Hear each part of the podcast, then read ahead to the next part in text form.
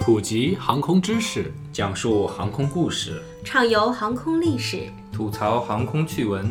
哎，我这句怎么不押韵欢迎收听东半球最专业的航空科普网络电台《航空大话》。航空大航，空大话航》。空大话。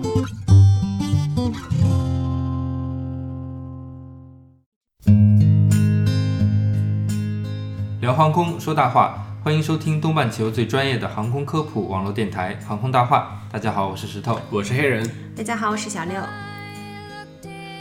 二零一七年三月三十一日，一个非常重要的型号首飞了。哎，并不是九幺九，是波音家族的七八七杠十客机，也是一个重量级的选手。与此同时呢，空客的类似机型 A 三三零 neo 也在法国图卢兹整装待发，不日即将首飞。还记得去年在珠海航展揭幕的九二九也属于这类客机。波音七八七杠十和 A 三三零 neo 先行一步，对于目前还处于论证阶段的 C 九二九而言，可不是什么利好消息。九二九暂且不提啊，它的老大哥 C 九幺九还没首飞呢。那今天我们就来说说 C 九幺九。C 九幺九是我国自主研发商用化干线客机的开山之作，载客一百六十八人，最大航程五千五百五十五公里，适用于国内和周边地区航线。采用了当前世界最先进的外形设计、动力装置和电子设备，总体性能相当于国际最新，同时也是最畅销客机波音737 MAX 和空客 A320 neo。那 C 九幺九什么时候才能首飞呢？说到九幺九首飞啊，有点这个难产的意思。我们已经不好意思跟九幺九项目的朋友们聊这个事情了，有点好像戳人家脊梁骨的感觉，有点尴尬的。有点尴尬。啊那其实呢，这个九幺九呢是在两千零六年的时候立项的，嗯是在零八年的时候呢正式启动研制的。当时其实是计划在一四年的时候能够首飞嘛。嗯嗯，零六年立项，零八年正式启动。那当时商飞也是刚成立，我记得当时我是刚毕业嘛，所以当时有很多的学长学弟都是被商飞招到了上海来专门做九幺九这个项目。没错，在二零一三年，时任中国商飞副总经理罗荣桓说，C 九幺九计划遇到了一些挫折，首飞时间要推迟到二零一五年。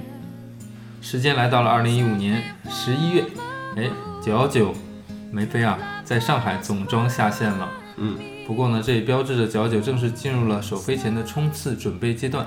当时的预计是二零一六年的上半年可以首飞，然而呢，到二零一六年也并没有完成首飞。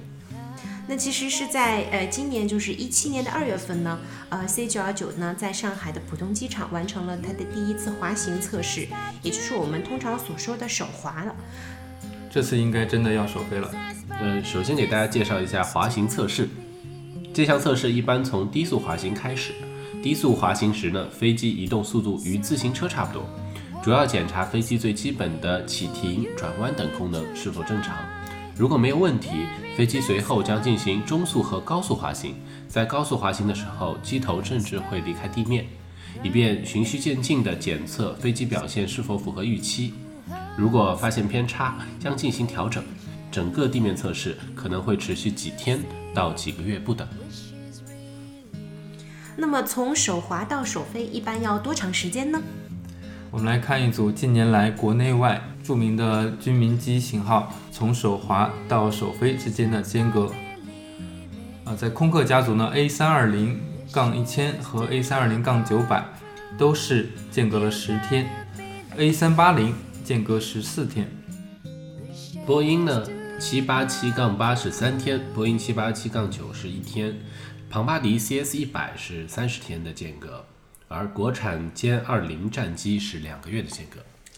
那以上说的都是一些比较呃知名的一些重大的型号，也有一些小的型号，像我们国内的一些军用的一些不知名的型号，可能它的手滑到首飞之间间隔就比较短，有的只有一天时间，甚至有的没什么间隔，滑完之后立刻就飞了。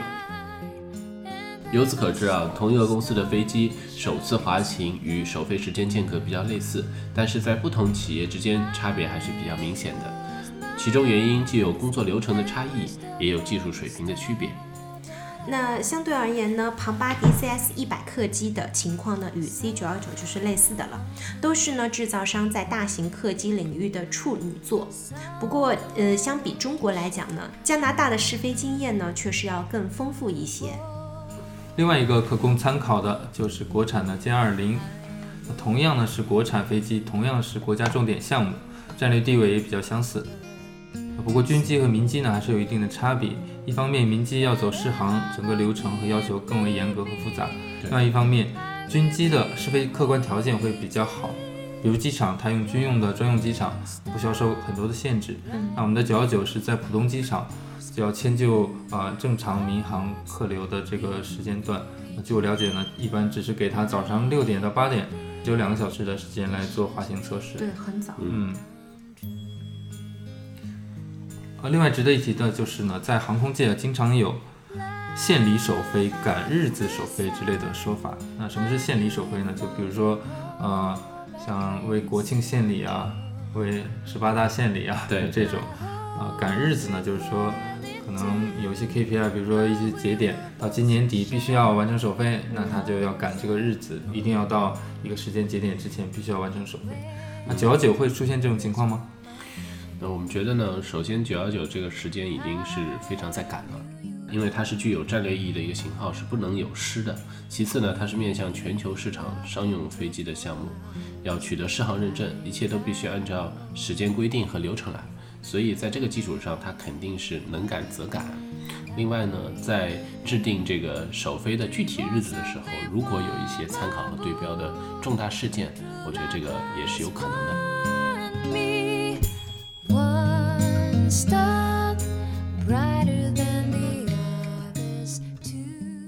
在三月二十五日，中国商飞组织了国内六十三名专家在上海开了一个非常非常重要的会——首飞技术评审会。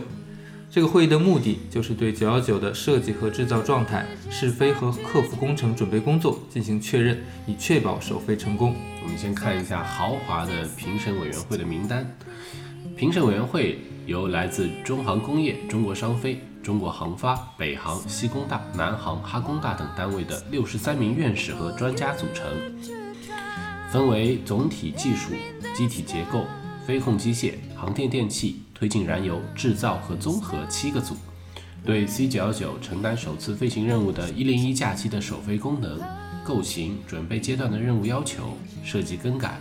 制造偏离和实验完成情况进行了质询和讨论。评审委员会呢认为，C 九幺九首飞机实际构型、全机功能和系统特性都已明确，已在实验室试验、机上试验以及呃低速滑行等环境下得到充分验证，装机状态明确，符合设计要求，制造过程、首飞试飞大纲等均按照适航法规要求进行。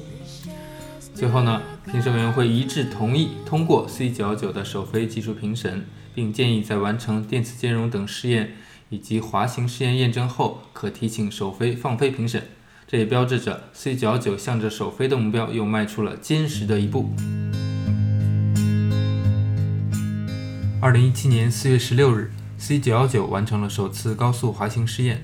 四月二十三日，完成了高速滑行台前轮试验。高滑台前轮试验是首飞前最接近首飞状态的一次试验，主要目的呢是为了对飞机台前轮过程中的操纵、响应以及飞机性能进行感受。在高滑台前轮试验成功完成之后呢，也就意味着 C 九幺九已经达到了首飞状态。目前，九幺九已经拿到了特许飞行证，可以说一切准备就绪，就等首飞了。那其实呢，我关注的并不是 C 九幺九何时能够首飞，其实更关注的是 C 九幺九大型客机能够成功的完成首飞。毕竟这个大型客机也凝聚了千千万万航空人的心血，那同时呢，也是全国上下很多人都很关注的这样一件事情。我们真心的希望它能够成功首飞。真的，就小六的话说出我们的心声，我们都是共同祝愿 C 九幺九能够首飞顺利成功。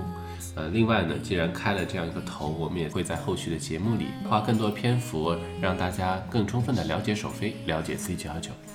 那本期节目就到这里了，感谢大家收听，我是石头，我是黑人，我是小六，我们下期节目再见。再见。